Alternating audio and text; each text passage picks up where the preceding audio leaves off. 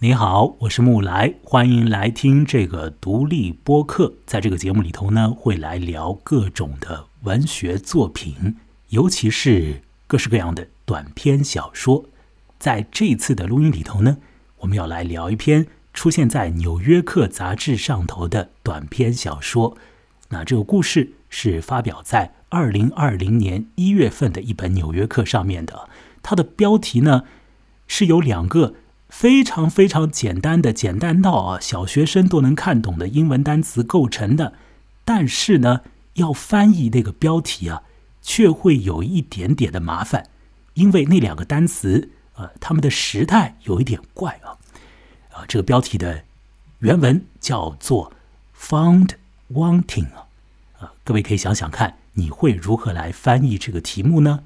对这个题目的理解，我认为啊，会触及到这整个故事里面的某种核心哦。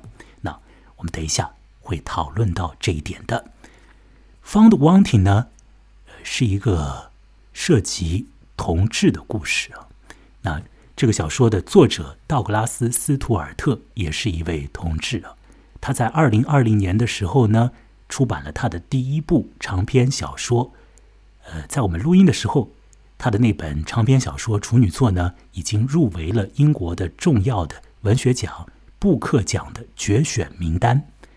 那道格拉斯·斯图尔特呢，是出生并且生长于这个英国的苏格兰的一个城市，叫做格拉斯哥。那个城市呢，是苏格兰地区最大的城市啊。后来在两千年之后啊，这位六零后就跑到。美国去了，在美国呢做服装设计师的工作啊，在他简历上是这样写的，并且呢，呃，默默的写他的长篇小说。他的第一本长篇小说呢，写了十多年的时间呢。呃，他只在《纽约客》上面发表过两篇短篇小说啊。呃，那我们聊过他的另外一个短篇小说《The Englishman》啊，英格兰人。是由我和文怡来一同聊的。那那篇《The Englishman》呢，讲到的是一个呃苏格兰的边陲地带的男青年，对于他个人的这个生命问题里面的某个重要的问题啊，就是这个情感啊、性倾向啊所做的一些探索。那么他的这个探索的过程呢？呃，是有一点的麻烦和有一点的问题的。他遇到了一位英格兰男人呢，和这个男人呢发展了呃一个短暂的关系。那么我们这次要聊到的这篇《Found Wanting》里头呢，它的主人公啊，第一人称叙述的那个我啊，也是一个呃年轻的男子啊，同样也是一个苏格兰人。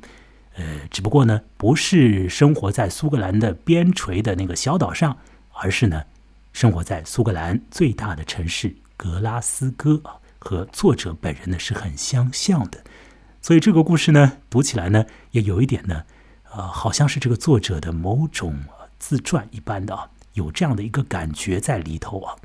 那上一次聊《The Englishman》的时候，是我和文怡来一起聊的，那么这一次呢，呃。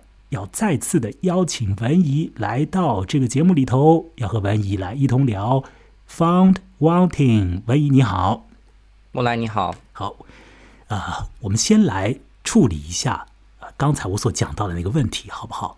就是《Found Wanting》这个标题呢，它是有一点点怪的。讲完这一点之后，我们会留下一个问题，然后呢，这个问题啊会始终存在在我们。之后要进行的讨论的过程里头啊，呃，直到这次讨论的最后呢，有可能这个问题呢会有一个更加清晰的一个呃可能性的回答。好，先来请你说说这个 “found wanting” 在时态上面的问题以及翻译它的难度，请说。嗯，好，呃，“found wanting” 两个词，“found” 是 find，就是寻找它的过去式或者被动语态；“wanting” 是 want，想要的这个现在进行时的这个词态。那么这个词，这个题目，我一开始看到的时候，我觉得好奇怪，怎么读我都读不懂。但是呢，我又把它倒了一下，那么变成了 “fountain wanted”。那么这个词是一个英文中的一个还蛮常见的词语了，那就是我要寻找这个被通缉的、被想要得到的这个人，wanted 的在英文中就是被通缉的人。那么也就是说，finding wanted 它是一个很固有的一个词语。那么，但是这这个小说的题目，它是把这个时态倒过来用的，就是 found wanting。那么它现在只能被翻译为，就是说某某某人被发现了，他想得到一个什么东西的这个状态。那我觉得就是这个题目，嗯，直译的话，只能是直译到这个地步了。呃，各位是不是能够听懂啊？这个说起来有点绕啊，因为在我们的中文里头没有时态这件事情嘛。是吧？就是词语上没有时态这个这个意思啊。虽然表达的时候也会有将要怎么样啊，或者已完成啊之类的啊。刚刚文一讲到了，如果说是用叫什么 find wanted 是吧？finding wanted 正在寻找被通缉的人，这是一个固有的表达方式，就是你正在找一个你要的人，对？一般是这样理解，或者说也可以理解成你正在找一个你要的什么东西，也可以。是不是？嗯，但通常而言是指一个人啊，因为 wanted 是一个呃，常见于贴一个海报上面说 wanted 啊，就是要要要抓一个什么人过去啊，有可能是抓一个通缉犯，有可能是说征兵了啊，wanted 也可以这样讲，是吧？狗或者是宠物都有可能。哦，是吗？狗啊，宠物走失走失了啊。好，那么好了，那现在呢，这个标题里面的这个时态呢就变掉了啊，found 是。完成时是吧？那么 wanting 呢是一个进行时，所以这个怎么翻译呢？你不能把它翻译成是说找到你想要找的那个人，或者说找到你想要找的东西，这都不行，因为这样的话你就没有办法表现出来这个时态上面的状况。呃，你或许只能够这样翻译，就是说找到了，再找什么？但是这样听起来在中文里头。也没有那个味道啊，啊，所以这是一个大的问题，就是标题为什么要起的那么的怪，那么的怪呢？好，这件事情会始终存在在我们接下来进行的这个讨论里面呢，呃，让我把这个问题呢就埋伏下去啊，各位要记得这个问题啊。那在我们讨论完成之后啊，对这个问题会有一个回应的啊。好，文怡，呃，你讲话声音要略微再大声一点呢。呃，我们在上次聊英格兰人的时候呢，一开头的时候呢，曾经讲到说啊，呃，你在英国生活的时候有一些的经验，而那篇英格兰人啊那个短篇小说呢，勾起了呃你以往的在英格兰的那些经验呢，啊，嗯，要不要请你来说说看，那到底是什么经验呢？因为我们上次在聊英格兰人的时候呢。讨论的一开头啊，曾经讲到说要请你做自我披露的，看情况要请你来披露一点的。结果呢，后头讲着讲着把这个事情给忘掉了。现在我们来补一补啊，请你来说说啊，呃，《The Englishman》那个故事啊，和你的个人经验里面的一些相似点呢，你可以说的简单一点的。好，请讲。好啊，我和《The Englishman》那篇小说里面的男主人公有非常相似的经验，就是我在伦敦生活过的时候，我也和就是比我年纪差蛮多的男性交往过。对，然后所以那个里面有很多的场景都是我还蛮熟悉的，嗯，比如说他会开他会开车 带你去兜风啊，然后或者去看电影啊、吃饭啊什么之类的，我都经历过这些事情。呃，然后呢，后面是不欢而散，还是相处了一段时间呢？我觉得大部分的这种是是就是这种关系都一般会维持在两三个月吧。你们会花一个一两个月的时间在那儿计划很多东西，计划你们的见面。然后计划说，呃，你们会通过聊天的方式啊，说我们我们要去哪里，然后我们要穿什么衣服，我们要干嘛。然后，呃，你你这样计划了一个半月到两个月过后，然后你们终于见面了。然后见面呢，其实也没有什么，但是就是一切都非常的正常，就是你们去了饭店，你们去了酒店，然后你们看了电影什么的，就度过了一个非常美好的周末。但是一般来说的话，就不太会有第二次了。你不能叫不欢而散吧，就是非常礼貌的，就是说拜拜，就拜拜了。就是网恋以后见光死了，简单来说就这样了，是吧？我说的太粗暴了一点。对对对，可以这么说，可以这么说。对。呃，那这样讲的话，嗯，也比较正常啊。这种情况也蛮多见的，其实，是吧？对。呃，那你的经历还没有那个《The Englishman》里头的那位男青年那么的复杂，是吧？我觉得小说家，呃，或者说要成为小说的主人公，我觉得他必须要想的很多东西，就是他要第一，就是他想要的是一个跟人去真正交心、去做心灵沟通的一个机会，呃，包括他也希望通过这样子的关系来回答他生命中的那些母题，作为一个同志。但是我觉得我那个时候就是之所以做这些事情，我的想法其实还蛮单纯的。就是我想要，呃，我想要认识这样的人，我觉得跟他们聊天，嗯，你想要从一个年长的男士那边得到年长的男士所可能给你的那种好处哦，是不是这样？对，可以这么说吧。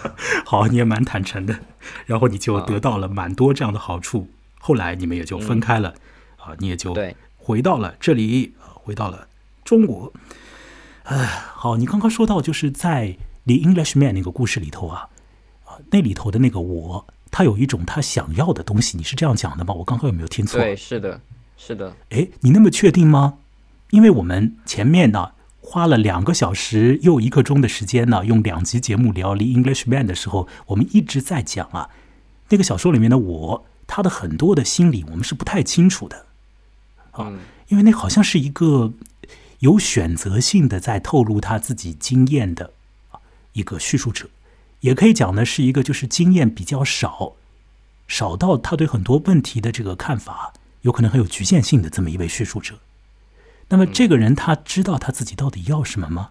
他要的是一种性关系，还是要的是一个年长男士给他的物质上的好处，还是要的是一周时间的陪伴，还是要的是仅仅去做一个劳工啊？因为这个那个《The Englishman》里头讲到的是有一个男生。按照，呃，《Gay Magazine》后面所呃出现的一个招工广告啊，就去应聘去了，做一个给人做这个家务活的一个男生呢。至少表面上是这样，呃，他就是要去做这个家务活吗？还是怎样呢？好像不清楚呀，是吧？我觉得我跟你看，呃，我觉得是这样子的。我觉得他想要的东西没有那么的具象，不是说工资，或者是性爱，或者是什么去很好的酒店里面吃顿饭。但是我在读这篇《Englishman》的时候，我始终觉得这个男生在寻找的是答案。答案是一个蛮蛮大蛮空的一个词。但是因为我读那篇小说的时候，我总觉得他给人感觉的是，他给人感觉出来就是他的过去的生命当中，包括他现在这个人，他有一个空洞。他不知道这个空洞在哪里，但他就是感觉有一点点的空，然后他需要去找一个东西、一件事情来填补自己的这个空。但我觉得我不是这样子的人，起码当我在他的那个处境下面的人，我觉得我丝毫没有去想这些呃空洞之类的问题，我就觉得这是一件很正常的约会。好，那么也就是说呢，你在英国的时候发展你的感情生活的时候呢，你的那个。所所要的、所 want 的东西还是明确的，是吧？嗯，对。我为什么要讲那么多？要什么东西？要什么东西啊？因为呢，我们等一下要来聊的这个小说的标题叫《Found Wanting》啊，各位，Wanting 什么呀？你你你 found 到了没有？所以我说，对于那个标题里头的那种奇怪的时态啊，它会始终存在在我们这一次的讨论里面呢。所以那个问题，大家千万不要忘掉。小说的标题是很怪的啊，“wanting 什么”，找到了没有啊？好，我们接下来就要来进入这个小说了吧？好吧，就是这次我们主要要来聊的这篇小说啊。那么这个小说里头也出现了呃年轻的男性和年长男性之间的互动，对。哎，那么这种的关系的触发和英格兰人里头的那个关系的触发点有一点点相似哦，也是因为呃什么像是期刊呐、报纸啊上面的一种广告一类的东西，是吧？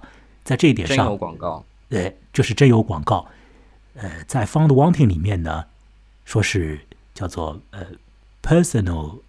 的广告 ad 是吧？Personal ad 是这样说的，对，对，是的。这种东西我们现在听起来怪怪的啊。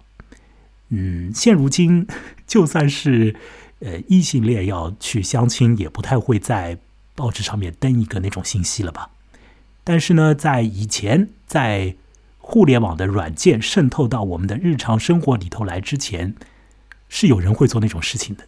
嗯，呃，会有人在报纸上登一个真有信息，啊，那那种广告它到底有效果吗？我一直蛮怀疑的。其实，当然有效果啊！你看 这个广告在今天的这个形态，就是人民公园相亲角啊。哦，也是哦，嗯，对啊，哎，非能不能常直接现在就请那个文艺来讲讲看啊？就是啊，这两个故事啊，同样出自于道格拉斯·斯图尔特的这两个故事里头的，呃，年轻人和年长一点的那个男人，他们相会的那个触发点的异同啊，同样是通过这个出版物上面的广告，但那个广告本身是不同的啊。那这个广告本身的不同，也会导致于啊这段短暂的可以讲是相处经验的一些性质上的不一样吧，是吧？听起来有点复杂，我想请那个文艺来呃试图能不能试图简单的来说明一下这一点呢？就是在九十年代互联网渗透之前，然后同志的话，他们内部要信息交流嘛，那么交流的中心当然是这样子的花花绿绿的出版物。然后这个出版物其实现在在伦敦的一些，比如说同志酒吧呀，或者是同志用品商店啊，还能看到。那上面会有演出，然后同志明星的采访，然后之类的。那么它肯定会有一个部分是用来是像很多个豆腐块一样的，然后上面会写说我是，但当然不会透露真名啊，但是他会描述自己，比如说我多大啊，我身材怎么样啊，我头发怎么样，头发头发颜色这件事情外国人很看重啊，我要在这边说一点。然后，那么你就看那个一个个豆腐块，如果有一个人觉你有一个人你看中了，然后他下面会有他的那个通信地址，你就给他写信，然后你们就以此建立这个连接。那跟今天的这种体验很不一样的是，那个时候的这种交友广告都是没有照片的，那么你只能从字里行间，你要去推测说啊，这个人他应该是个笑起来是什么样子的人，他说话谈吐是个什么样子的人，他这个人土不土什么的。我觉得这是八九十年代的同志生活非常有趣的一个地方。在《The Englishman》这个故事里头啊，一个男孩在一本同志杂志的最后看到了一个招工信息，不是相亲信息哦，不是找男朋友的信息哦，是一条招工信息。但是那个招工信息出现在同志杂志上面的意义是极其暧昧的，基本上可以理解为就是一个想要约会的一个信号啊。那么那个男孩呢，就去响应那个招工信息，于是，呃，他就从苏格兰南下到英格兰，到了首都伦敦，见到了那个英格兰人。那么这样子的，这个苏格兰男孩和那个英格兰人之间呢，就是以这种有点暧昧的，啊、一个人发招工信息，另外一个人响应招工信息的方式就接触到了。那么他们之间后头发展发展的这个状态。是约会的状态呢，还是一个人给一个人打工的状态呢？这些我们已经在前面的节目里头啊都已经详细的聊过了。而这次的《Found Wanting》这个小说里头呢，有一个男孩，苏格兰的男孩呢，他是自己发了一个个人广告，把这个个人广告呢发到了一个呃杂志上面吧啊。那这个广告呢很简单，也不可能让你去登载你的相片。呃，这个广告会大概的描述一下他是一个什么样的人。那么这个广告呢是非常明确的，它就是一个想要找朋友的广告。有一个呃，有一个年纪比较大一点的男子呢，他就响应了那个个人广告，于是乎就和我们要聊的这个《Found Wanting》里面的那个主人公建立起来了联系，是这样吗？文艺？对，呃，要不要翻译一下那个广告啊？我觉得那广告还蛮有意思的。好，请说吧。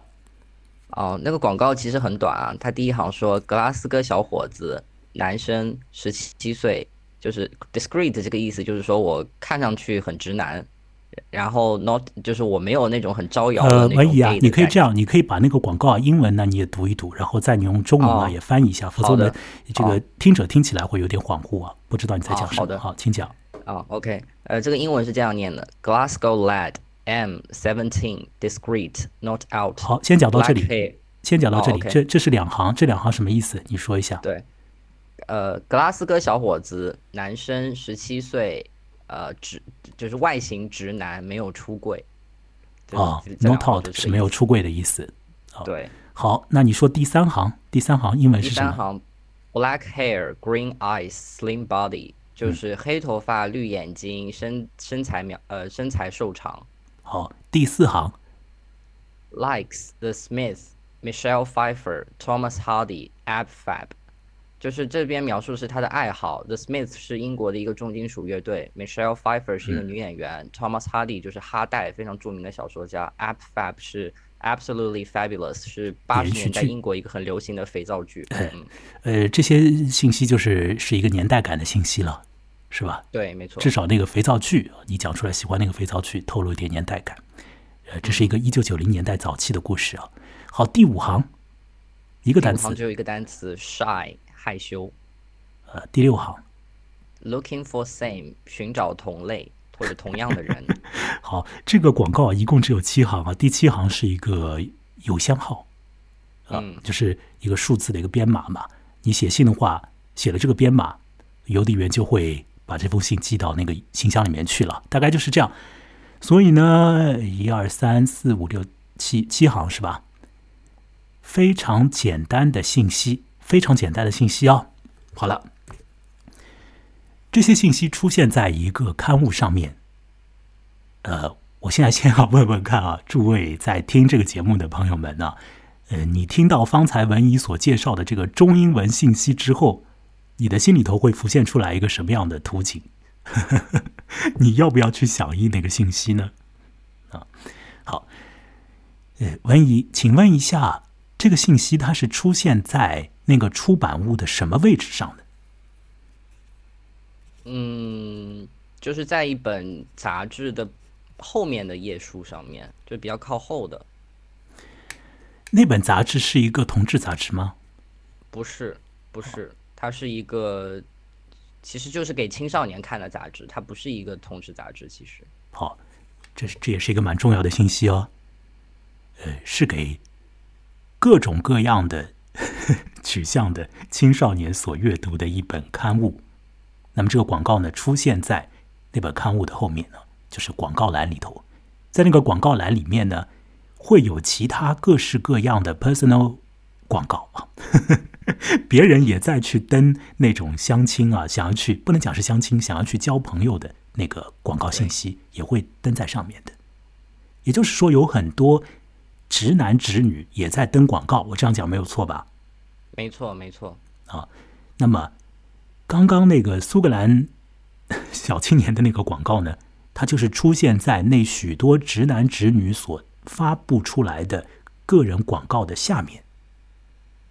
啊，那是在当时那个年代里面出版物上面的，呃，青少年出版物上面的一个潜规则吧，大概是这样吧。就上面会登一些直人的想要找朋友的信息，对，到了下面呢，就会给呃另外一些人呢来登他们的信息呃，所以这个广告出现的位置不是一本同志杂志啊，是所有的青少年都可以看到的一个刊物。好，唯一你讲话的声音还是要大一点啊。嗯，好了的。那么我们现在就从这个位置上来开始说吧。有一个苏格兰十七岁的男青年，他在杂志上面发出了这样的信息，想要找到同类，对吧？想找到同类，呃，然后呢，他就得到了一些回应啊。那么这件事情呢，在小说的呃开始的应该是前半部分里面呢，就提到了。小说一开头的时候，其实就已经说到了这个苏格兰男青年去赴约了。对，没错。小说一开头他就已经去赴约了，啊、后来呢又讲到了他的家庭的一些状况，啊，讲到了这位男青年他、介绍了一下他家里头的一些困难的情况，啊，又讲到他怎么样下定决心去发出这个个人广告，那发出之后收到了一系列的回应。那么在这一系列的回应当中呢，有一个回应呢比较的特别，于是这个男青年就去响应了那个啊有一点特别的那个回应，那么就见到了，在小说一开头他就见到了的那个面目不太清晰的、年纪大一点的、自己说自己已经三十八岁了的律师。啊，他见到了一位律师，面目不太清晰，原因是那个男青年当时故意的没有戴眼镜，因为他自己觉得他的那副眼镜啊。款式不佳，戴在脸上的影响他的容貌，所以呢，他故意不戴眼镜，于是就看不太清楚对方的脸。呃，事实上，在这个小说里头，对方那张脸到底怎么样，一直没有被好好的描述过啊。好，我们先再把这个注意力转到那个人广告上面去啊。你觉得那个男青年他是怀着一个什么样的心态去？呃，发出他的个人广告的呢？他要 wanting 要 want 的那个事情是很明确的吧？在小说里面，他专门有这么一句话是这样讲的，我要翻译一下，就是他说这里面没有什么性的意味在里面，它就是一个个年轻的、无形的年轻的肉体所释放出来的光芒，就像一个个灯塔一样。然后他下面说：“我很孤独，我已经孤独了很长时间了。这些男孩也很孤独。”这就是为什么我们要聚在这边的原因，就是他其实这我他说这里面肯定没有什什么性的成分，我我其实非常相信这一点，他只是一个向外界去散发出一个很微弱的信号，就是我在这里，然后但是我没有朋友可以给我谈话，我很我一个人我很孤独，但是他接下来他当他这个人出现过后，他想他想要得到什么？他其实我觉得不知道，嗯，你讲的很有意思啊，就说他发出的是一个广告啊，他要找一个相同的人，但是好像更多的这个意思是他对这个世界就是喊了一声，对，因为他好像很苦闷的这个人啊，好像被封锁在一个很有局限性的一个生活状态里面的。啊，他的家庭也是有问题的。我们等一下说他的家庭有什么样的问题啊？他的原生家庭有问题。呃，我我们现在太喜欢使用“原生家庭”这个词语了啦。实质上用这个词语是不太好的了，因为有的人他除了原生家庭之外，他没有别的家庭了呀。对呀，你干嘛要用原生家庭呢？啊，就是他他家里头啊有一点的问题的。那么他的性取向当然也是一个非常大的问题啊。他的生活环境、他的家庭、他的性取向，综合而言呢，使得他是非常的苦闷的。所以，他透过发出一个个人广告的方式，好像就向这个世界释放了一点点的小小的光芒。我可以这样讲吗？可以，可以，发出了一点点的信号啊。呃，所以在那个时刻，他说是说他要找到同类，但是实质上他心里面要 want 一个什么？未必是那么样的清楚和明白的，我们可以这样理解吗？可以，我觉得他只是想要一个跟他说话的人，跟他可以聊天的人，懂他的人，懂他的哈代的人。我觉得是要，我觉得是这样子的。他想要，他只是要这么一个人出现。哈代是他的这个广告信息里头所提到的，他喜欢的一个小说家啊。对。那么我们现在就把小说前半部分里头啊，在开始以后不久所讲到的。这个男青年的家庭里面的一个状况啊，包括他的性取向怎么样困扰他这些的问题，来略略的做一些交代，好不好？啊，这些信息都是在小说很靠前的地方就被讲到的啊。那这个小说呢，我我我我先来呃稍微再来提几句啊，然后我们再来说他的家庭的困难了，他的个人的这个性取向所带来的问题啊，就是整个小说的情节呢。其实可以讲并不复杂了，啊，呃，但是这里头读下来，还是有好多地方啊，呃，会至少是让我想到蛮多东西的。那么这个小说你也可以把它呃分成实际上是两块，两个部分。第一个部分呢是在他遇到后来他遇到的那位三十八岁的律师之前呢，就是。他的老家是怎么样的？他怎么样发出了这个信息，对吧？发出这个个人广告，后来怎么样收到了一些回应？然后呢，他去赴约。那么后半部分呢，就是讲他和那位三十八岁的律师之间的怎么样打交道的，是吧？可以可以这样来看。啊，那我们现在就来说说看，这个就是他的家里头的一个状况啊。好，请文你来讲讲看吧，这个小青年怎么样的很苦闷？呃，他爸从小就不知道去哪里了，然后父亲是缺位的，然后第二点呢，就是他妈妈是一个长期的酗酒者，呃，然后就酗酒就酗的就死掉了，他妈妈也在这个小说里面刚刚死掉不久，嗯。可以想象，就是说在这样一个家庭里面，他从小的生活是非常的混乱的。举个例子，他妈妈经常会带不同的男人回家，会交换她的这个男朋友，而会经常的更换她的男朋友，然后还会比如说呃带他们去他呃就妈妈会带这个孩子去她的男朋友的一个住处，然后来呃来来那个过周末这样子的情景，所以他小时候我觉得是发生了非常非常多的事情的。然后呢，另外一点呢，就是他的哥哥，因为现在他妈妈死掉了嘛，所以他的亲人只剩下一个哥哥。这个哥哥呢，就是一个比较传统的这样子的一个男人，他是一个送货员。这个送货员呢，他就是秉持一个非常实用主义的精神，他就对这个年轻人说：“你你不要再上学了，你就去找一份工作，你去交个女朋友就可以了。”所以我觉得这个这个哥哥的形象呢，其实他是在替代他的父亲，他希望让这个男生去步入一种正轨。但是很可惜的是，当这个男青年告诉他的哥哥说我是 gay 过后，他哥哥就对他没有什么希望了，就是啊，你算就算了，不管你了，你就自己过你自己的日子吧，就是就是觉得这个孩子就彻底脱轨了。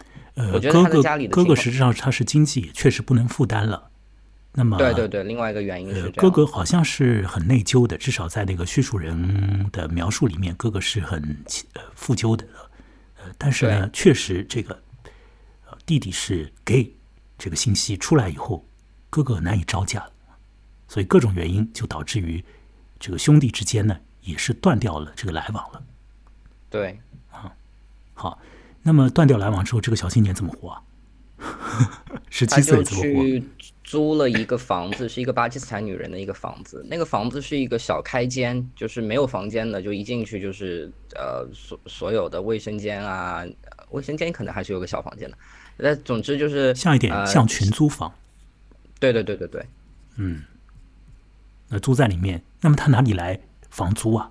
怎么付房租？呃，打工，嗯，就是下下课过去打工，对啊，他的哥哥，呃，说你可以停止上学了，你可以去，呃，做一个什么实习生之类的啊，找一个师傅，然后呢，对啊，当学徒，呃，再从政府那边呢弄一个廉租房啊，住在那儿，对。找一个女朋友啊，就这样你可以过那样那种样子的生活啊，那样比较好。嗯。哥哥是这样理解的。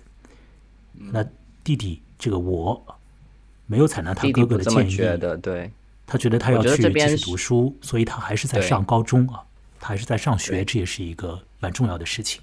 所以他的打工呢，等于就是要到了晚上才可以打工，是吧？是的，所以他是很辛苦的一个状态，又苦闷又辛苦啊。他和他的亲人出柜了，但没有得到理解，没有得到充分的理解，然后也没有得到其他的支持，甚至于反而是支持终止了。那么他的父亲在非常小的时候就 不知道去了哪里啊，也可以这样理解，就是这个男孩他都不知道他的爸爸到底是谁。是谁？对啊，根本就不知道啊，因为他的妈妈是一个生命力很足的女人，我想这样讲大概没有错。小说里面也会描述到，也几行字啊，说他的妈妈是怎么样的，嗯，就是那种啊，始终处在要去结识这个新的男人的那种状态里面，而每一次呢，都好像会遇到一个坏男人。嗯，所以没有从良的妈妈桑吧，让我想到这种什么就是中年女没有从良的妈妈桑，哦，就是那种酒店里面很会来事的那种女女女人，中年的女人，但是。呃，他们也也也需要为了，他们也总是幻想自己会有一遇到一个很好的男人，然后跟他组建家庭。但总之，个性我觉得是非常开放的啊，就是这位母亲到底。是什么样的一种状态啊？小说里面讲的是比较少的啊，在这篇小说里面讲的是比较少的。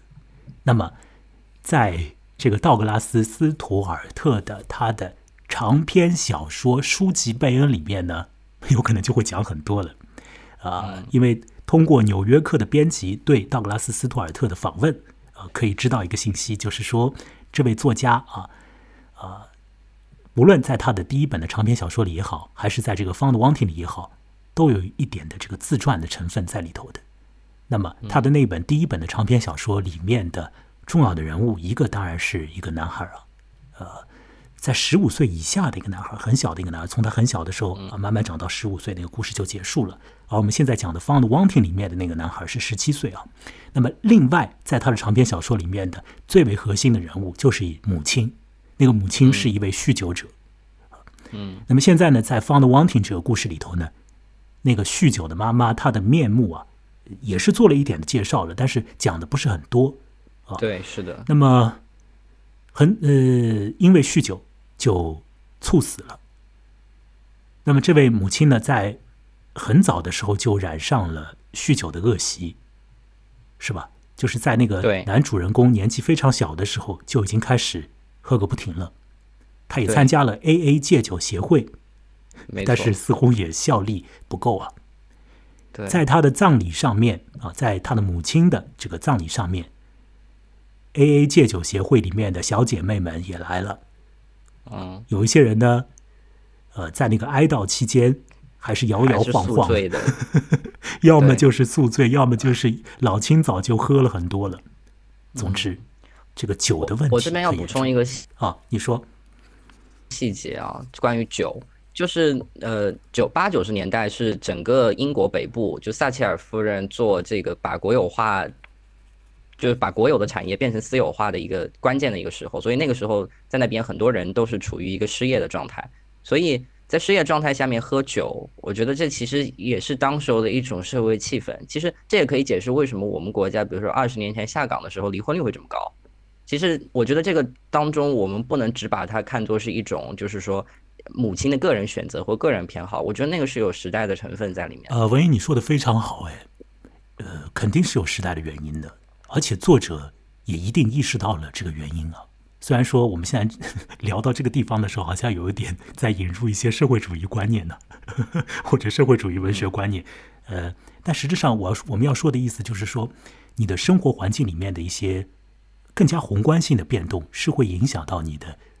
呃，个人的具体的人生的啊，那么，呃，这个作者道格拉斯·斯图尔特呢，他蛮关心工人阶级的生活状态的，他还出版过专门讨论那些问题的呃，这个像是散文集那样的，好像是这样。我看到他的简历上有有这个信息。那么具体到这个《Found Wanting》里面呢，其实也是点到了那一点的，就是在。小说里面讲到呢，由于撒切尔夫人所执行的政策，导致在苏格兰地区的那些蓝领们就纷纷失去了他们的工作。那么，当一个呃蓝领工人丢失了他的工作之后，连带着的呃他的可能生活的这个支点呢，在社会里面的意义啊，也都会涣散掉了。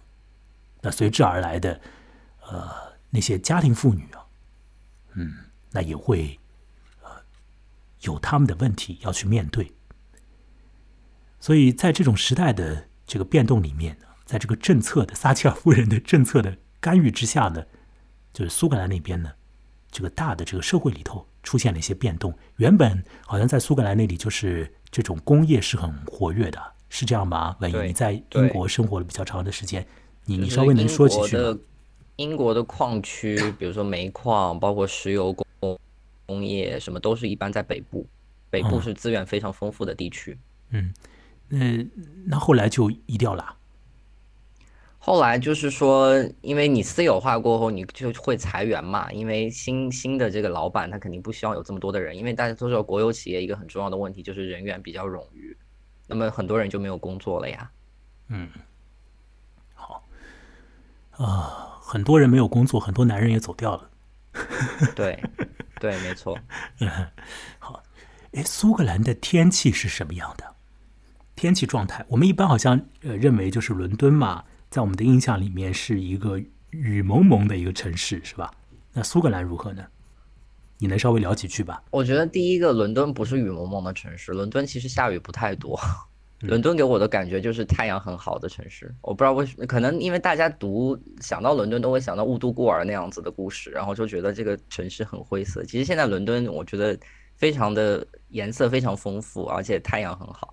相比之下，苏格兰的最重要的一点就是它在更北边，然后它更冷一些，然后。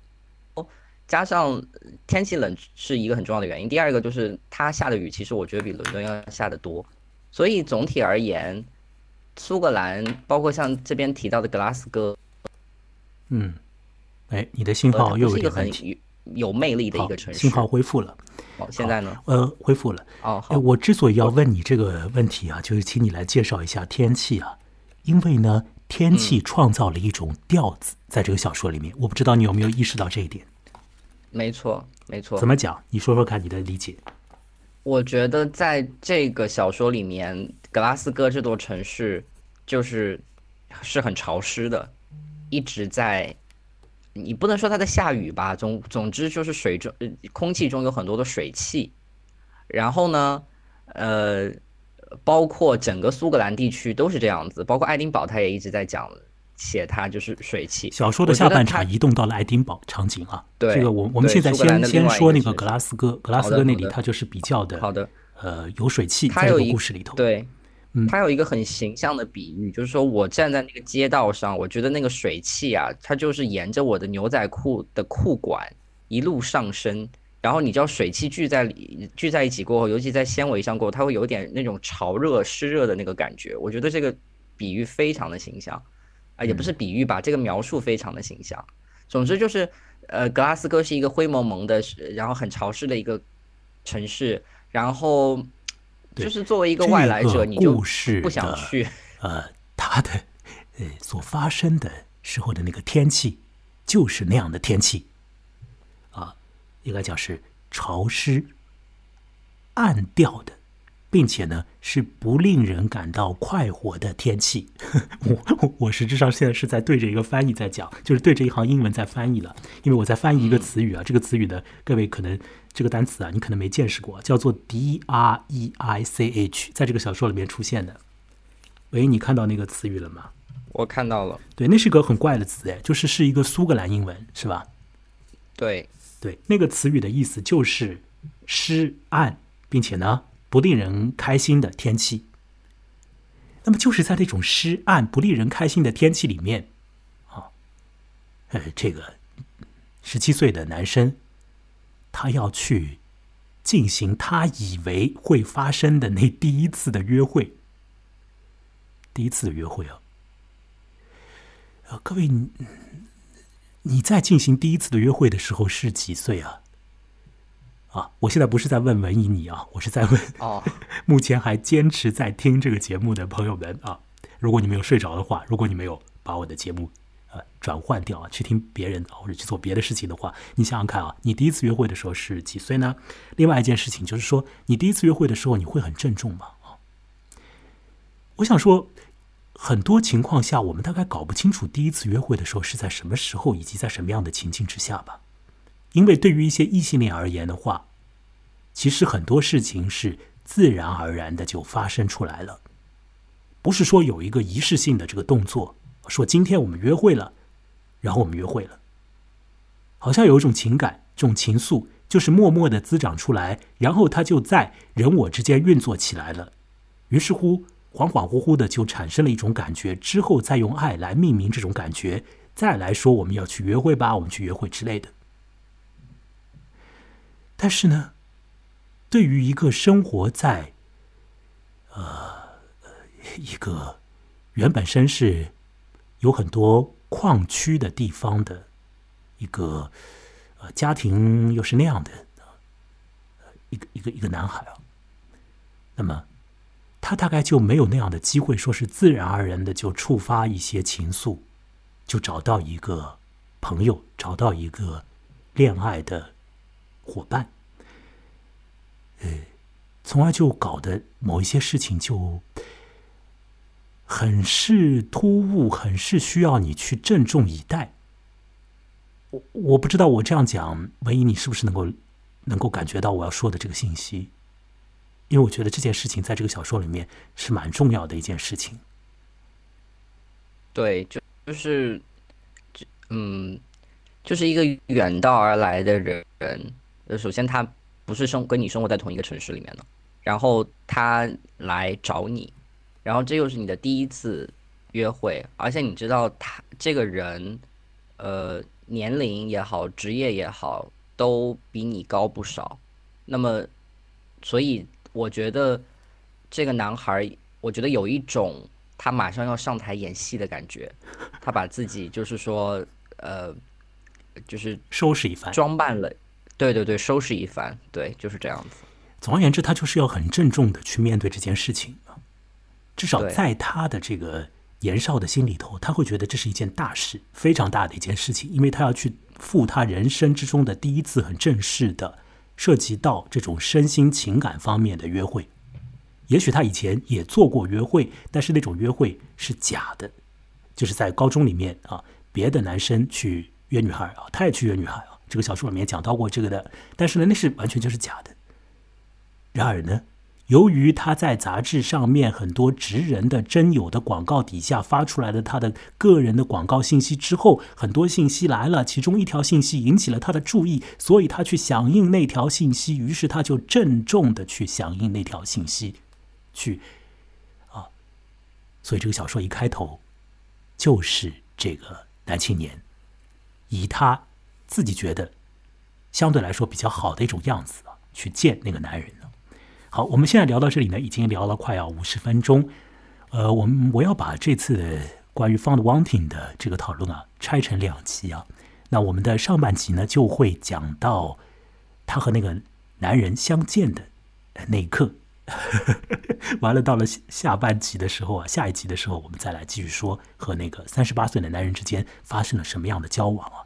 那那种交往的过程啊，很可能是超乎于你的想象的啊，是吧？唯一可以这样讲吧？对有没有没有没有超出你的想象？呃，超出大多数人想象，没有超出我的想象吧？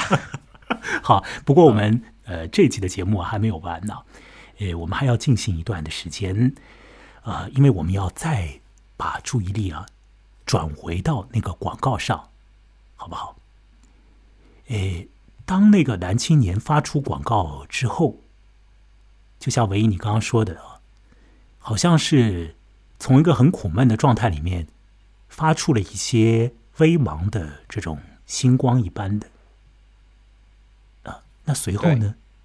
随后这个男生他的心里头感觉到了什么，以及他得到了什么样的回应呢？文艺，你能不能说一下啊？他写完过后，马上就是有那种很喜悦的、有希望的那种感觉。这是很长一段时间他的生活里面所没有的，但他在把那个信给发出去过后，他第一次有了这个感觉。那么他收到了什么回复呢？用一句很俗的话，就是“信件如雪花般飞来”，全国各地的人都 我们先暂停一下先暂停一下。啊，呃，你刚刚说到，他说以那个男孩他是在很长时间里面第一次有了一个很好的感觉，你能找到那句句子吗？英文的句子，有啊，你能把这句句子读一下，然后再翻译一下吧？因为我觉得这是一句非常非常表面上很好，但是后来想想就很伤感的句子啊，请你来读一读。他说：“I wrote the adverts and lay back, feeling for the first time in a long while giddy with hope。”嗯，翻译一下。这句话翻译就是说，我写了，我写完了这个广告过后，然后我就往后面一躺，就可能是躺床上吧，然后我感觉到，在很长一段时间以来，我都没有这么的充快乐和充满希望了。好像这个 G I D D Y 还有一种就像头晕目眩的那种感觉，晕眩式的，对对对有没有这个意思？就是没错，那种希望啊，是呃完全占据你的心灵啊，带来一种像是有一点像是喝喝多了的那种效果啊，你就往后一瘫呐、那种感觉啊，哇，头晕目眩式的希望啊，在你的在你的这个心里边充满了。那么后来他就得到了一些信对。啊，那些信又是什么样的信呢？什么样的回复呢？信就是各种各样的男生啊，他就说他在小说里面说，他说有些人故意装的非常的幽默，然后有些人呢就看上去很很高冷，然后呃还有一些人呢看上去非常的脆弱，然后刚像是刚刚这个心啊被伤透了一样。但是他印象最深的一个信是什么呢？是一个来自于苏格兰高地最远的角落、最偏远的角落的一个男孩儿，然后他马上去评价了这个男孩儿，他就是又是一个呃很多就是一个孤独了很多年的这个灵魂啊。然后他他下面怎么描述？他说他给我写这封信，就好像他已经假设了他不准备得到一个回复一样。那你看这，我觉得就是刚刚我说的嘛，这就是大家写信，就是好像是在向外界发一个信号，发一个灯塔一样。他不准备收到回复，他没有问我任何问题，他也没有像其他人一样催我赶快回复他。他读上去就像一一个瓶中信，就是漂流瓶里面的信。他说我可以想象啊，他在爬。这个一座山的一边，嗯，然后就是在那样一步步往上爬。这个山本身非常的雄伟，旅旅行者都非常喜欢。但是呢，他在爬爬的那个途中呢，他在朝着这个空旷的这个山谷在那呼喊，但是他连回声都听不到。他也不要回声，对，但是他也没有得到回声。对，既不要，好像也永远得不到。这是这个十七岁的苏格兰男生对那个也在苏格兰，但是在更偏远地带的那个比他年纪小一点的男孩的一个评价。哦，呃，这个评价听起来有一点残酷啊，是吧？对，我们要记住这个评价哦，因为到了小说的最后，有一些事情会发生一些的变化，涉及到这封信的。好，刚刚我已经讲了。有很多的回复就出现在了呃小说里面的我的这个眼前了啊，太多的这个来信呢，都让我感觉到让小说里面的我感觉到不想去理会啊，因为有一些的来信里面透露出来了一种自负的感觉，有一些来信就像是自说自话一样，你根本就不是要去交朋友，好像就是自我炫耀一样的，有些来信又太做作了。嗯，刻意的要表现出来那种好的调子，但是过犹不及嘛，反而显露出来了自己那种蹩脚的腔调一般的。那么也有那封信啊，是从呃苏格兰的边境地区发过来的一封信啊，一个农民的儿子吧发过来的那封信呢，好像是不想要得到回复的一封信啊。刚刚唯一你说这个十七岁的苏格兰男孩啊，小说里面的我。他发个人广告，他是不想要得到回复的，呃，或者只更更多的就好像是要对这个世界啊透露一个他的存在感啊，彰显一下他的这个存在感。我觉得在这个之外，当然还是得到回复为好嘛。当然，当然 是吧？当然还是得到回复为好，并且他心里头好像也有一种呃这个这个期待吧，有这种预期啊，想要得到回复，并且得到那个。得到一个他也要去回复的回复，对，这样说说起来听起来有点怪啊，但是就是这个样子的，他要得到一个他也要去回复的回复。那么方才那些自负的人啊、自以为是的人啊、故作腔调的人人啊，以及啊那个苏格兰边境地带的男孩发来的信，让那个生活在城市里头的十七岁的男孩都觉得说他不想要去回复啊。那么他为什么又回复了一个三十八岁的律师的信呢？万一这个我还真不知道哎，这个可能是我读的时候漏掉了，你可以解释一下吗？让我现在非常简单的来说，为什么？因为小说里面也写的很清楚，因为那位律师的信写的很直截了当。别人都在说很多的自己的事情啊，我是什么样的人，或者要表现自己的幽默，或者呢，呃，好像讲了一长串的那种诗情画意的东西啊，啊，但那位三十八岁的律师，他的来信啊，小说里面的一个句子，如果我没有记错的话，好像就是讲啊，那封信里头的语句没有走一条固有的小径，而是像是从那种什么草坪上啊走了一个捷径，直接的就走过来了。因为那封信写的很直截了当，对对，那种直截了当是如何的直截了当呢？他没有什么诗情画意的描绘，没有什么铺垫，没有什么说啊，我是什么样的什么样的人，说一长串，嗯啊，没有要跟你动之以情、晓之以理的告诉你我是多么的孤单呐，我也要找一个孤单的人啊，心灵之间的唱和啊，都没有这种事情，嗯，而是说你来找我，我来找你，我们定个地点，在那儿见面。这就是这封信如此之直接的一封信，使得小说里面的我十七岁的男孩产生了要去赴约的想法。对，虽然我们说这个男孩啊，在发个人广告的时候，他不清楚他在 wanting 什么，但是他的行为似乎透露出来了他在 wanting 什么。那他有没有 found wanting 呢？我们到下一次的节目里头要继续来讨论这篇出现在《纽约客》杂志上面的由道格拉斯·斯图尔特所写的短篇小说《Found Wanting》。请你添加我的节目的微信公众号，它的名字叫做“木来”，和我本人是同名的，羡慕的慕，来去的来。添加之后呢，你会得到节目的更新，并且看到更多的相关于节目的图文信息。这样的话，有可能你在听的时候，也会。有更丰富的一些资源呢，让你去知道啊，我们在聊什么东西啊。那透过微信公众号来给予一些呃赞赏支持的话，对于节目是非常有帮助的。这是一档独立节目，它需要来自你那边的支持和参与啊。那我和文怡呢，呃，本身也不认识，也就是因为做这个节目之后，他来。听了听到了这个节目，我请他来参与，然后聊得起来就聊了。所以大家也请你来支持和参与这档节目。好，我们到下一次的节目里头再来继续聊 Found Wanting，找到了再找的，下次再会。